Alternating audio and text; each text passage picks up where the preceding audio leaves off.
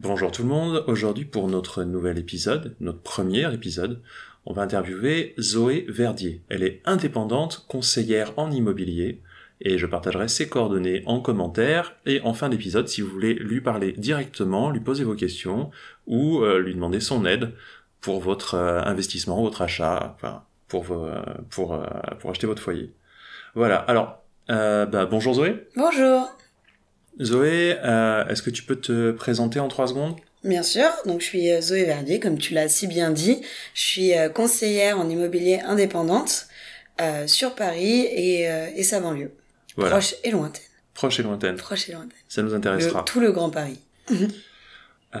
donc aujourd'hui, est-ce que bon déjà, est-ce que on peut commencer avec une petite question Est-ce que tu peux nous décrire l'investissement locatif spécifiquement en Île-de-France?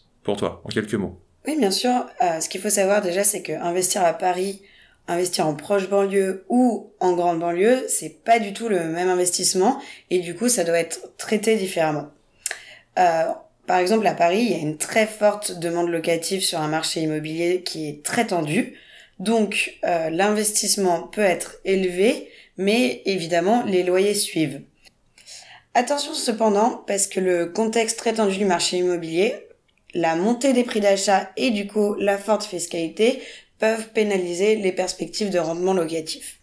Donc ça, c'était spécifique à Paris. Si on parle un peu de la banlieue, euh, pour faire un bon investissement, il est primordial, surtout primordial, de considérer le dynamisme économique de la zone.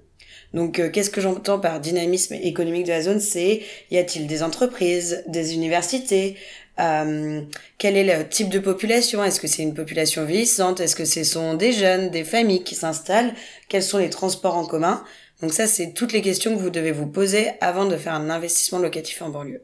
Et tout ça, ça évolue avec le temps, notamment les transports en commun. On a des perspectives d'avenir. Euh, je fais, je prêche un peu pour ma paroisse là, c'est vrai, j'avoue. Alors, dis-moi, euh, est-ce que tu pourrais nous parler un petit peu des différents profils d'investisseurs?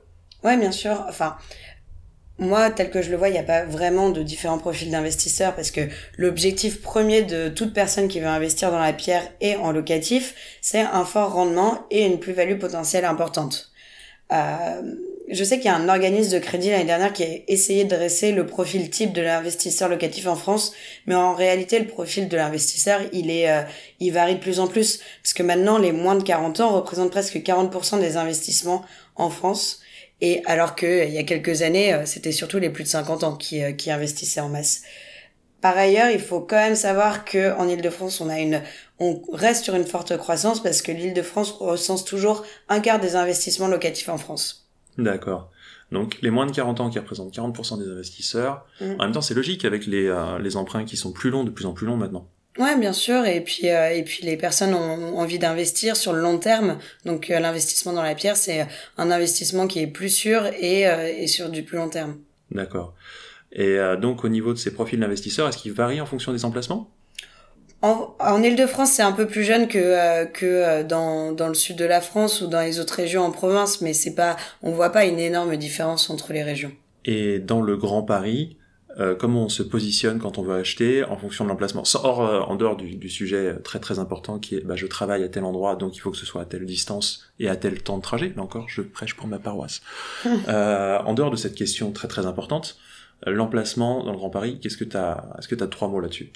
Ouais, évidemment, mais je vais euh, quand même encore là diviser euh, Paris et, euh, et la banlieue parce que on c'est pas du tout le, le, le, même système.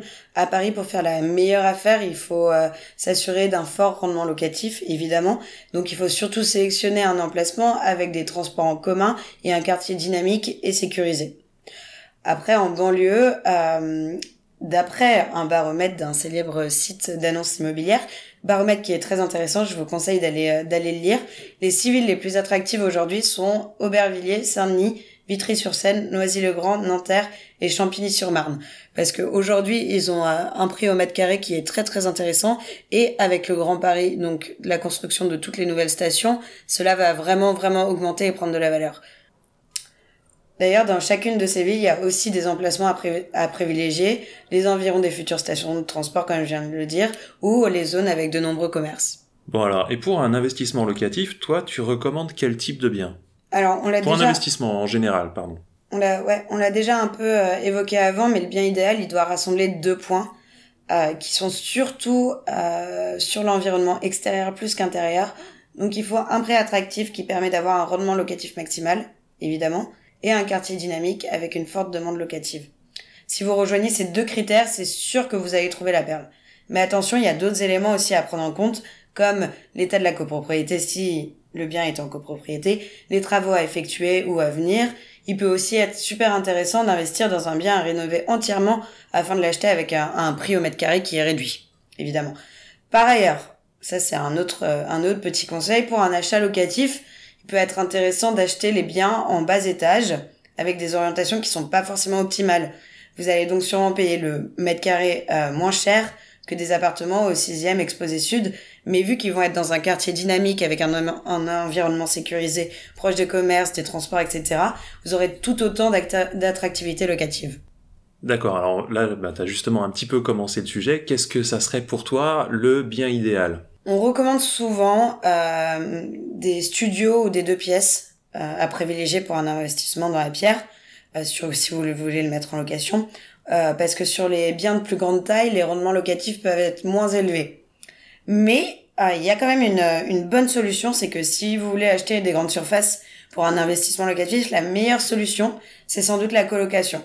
Après, on sait qu'il y a énormément de propriétaires qui sont frileux de, de louer leurs biens en colocation, même si aujourd'hui, euh, il, y a, il existe beaucoup d'assurances complémentaires qui vous permettent de garantir que votre bien sera, sera, sera toujours Ouais, parce que la colocation, en fait, ça cumule différents dangers, parfois des populations jeunes, euh, des gens qui, veulent faire la fête, etc., euh, etc. Oui, ça, la colocation, elle a très mauvaise réputation, mais après, ça, pour un rendement locatif, pour, pour gagner de l'argent, ça peut être une très très bonne solution.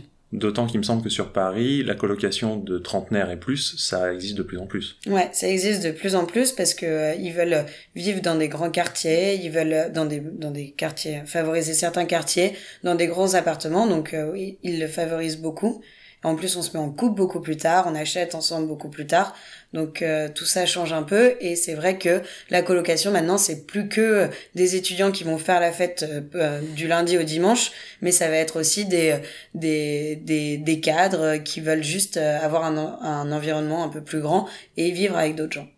D'accord. Donc là déjà tu as donné pas mal de d'éléments et de points intéressants. Est-ce que tu as d'autres points à valider pour un investissement immobilier aujourd'hui dans le Grand Paris Bah on, vient de se le dire, hein, ça va toujours rejoindre la même chose parce qu'il y a deux choses qui sont primordiales, le type de bien et l'emplacement.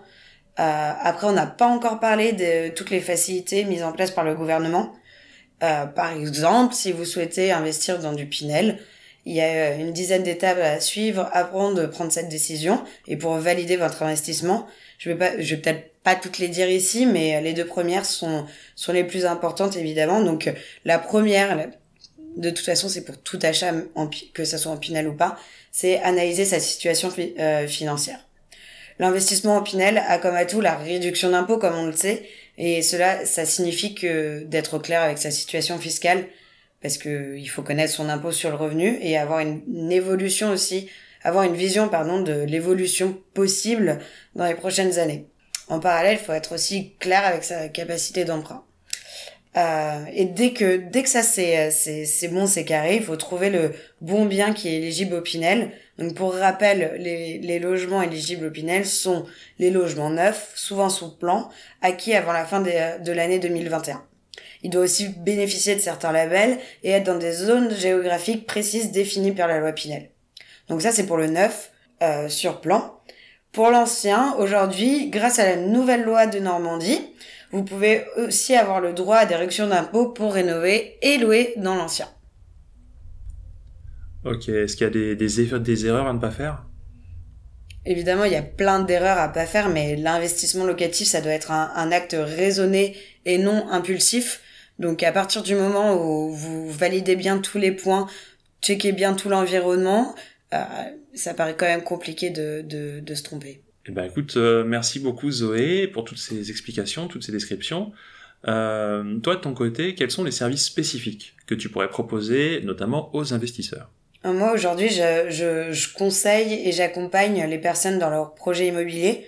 Donc que ce soit un projet de vente, de recherche de biens, euh, mon but aujourd'hui, c'est vraiment qu'ils fassent le meilleur choix afin que leur investissement soit le plus rentable possible. Super. Bon ben, si l'un de nos auditeurs est intéressé et qui voulait prendre contact avec, toi, est-ce que tu peux nous donner ton numéro de téléphone? Oui, bien sûr. De toute façon, mon numéro de téléphone, il est sur tous mes panneaux à vendre. Donc, il n'y a, y a absolument pas de secret. Donc, c'est le 06 45 63 20 49. 06 45, 63, 20, 49. C'est ça. Quelle mémoire, Marion? Ah, j'en ai aucune. T'es en train de me dire, je vais pas arriver à finir le, à finir le numéro. Euh, ok, et peut-être plus simple, donc c'est Zoé Verdier, hein, pour ceux qui, qui notent. Euh, Est-ce que tu peux nous donner ton mail Qui sera, tout ça c'est en commentaire, hein, pour ceux qui écoutent, euh, n'hésitez pas, il n'y a pas de problème, mais est-ce que tu peux nous donner ton mail? Mm -hmm. C'est zoé.verdier à gmail.com. Ok, pas de majuscule. Verdier, V-E-R-D-I-E-R. Zoé, Z-O-E, quoi. et, euh, et voilà. Donc, merci beaucoup, Zoé. Euh, à très vite pour une prochaine interview.